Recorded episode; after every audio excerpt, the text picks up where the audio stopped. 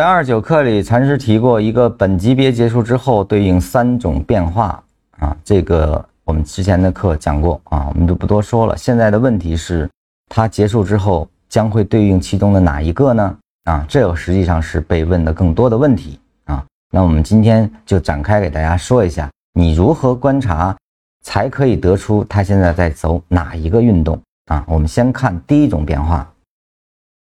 当一个本级别走势结束啊，也就意味着它的结构完成。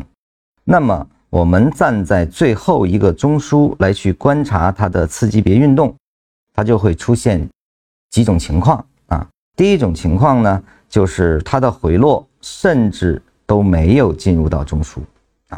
那么这种情况是不作为本级别结束的，也就是说，它是在一个上升延伸中，它无非是在构筑新的中枢，而后可以继续的上涨啊。所以，对最后一个中枢的攻击力度决定了它在走哪一种运动啊。实际上，这三种变化，它就是走势生长的变化，需要我们跟踪出来的啊。那么，首先这个就不算了啊，它不是本级别结束。那么。当最后一个次级别运动结束之后，我们能观察的第一个次级别运动，它已经进入到了中枢内啊。而后呢，它的反向运动也还在这个中枢内，没有脱离。而后围绕着最后一个中枢不断的来这儿波动啊，那它就变成了一个中枢的延伸啊。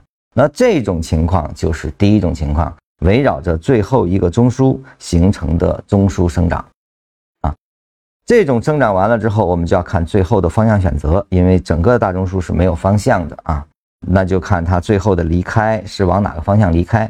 如果呢向上运动的强啊，那它就是一个在这个级别下生成了大 A 啊，那这儿就是大 B。所以呢，你要看离开段的力度。当这个离开段的力度不存在的时候，比如说。它最终选择了向下，那它就一定不再是第一种变化了。尤其当它出现了回车的时候，对于最后一个中枢形成三脉，这就一定不是第一种的围绕最后一个中枢的生长啊，那它就可能是第二种变化啊。我们第二种变化，我们接下来来讲。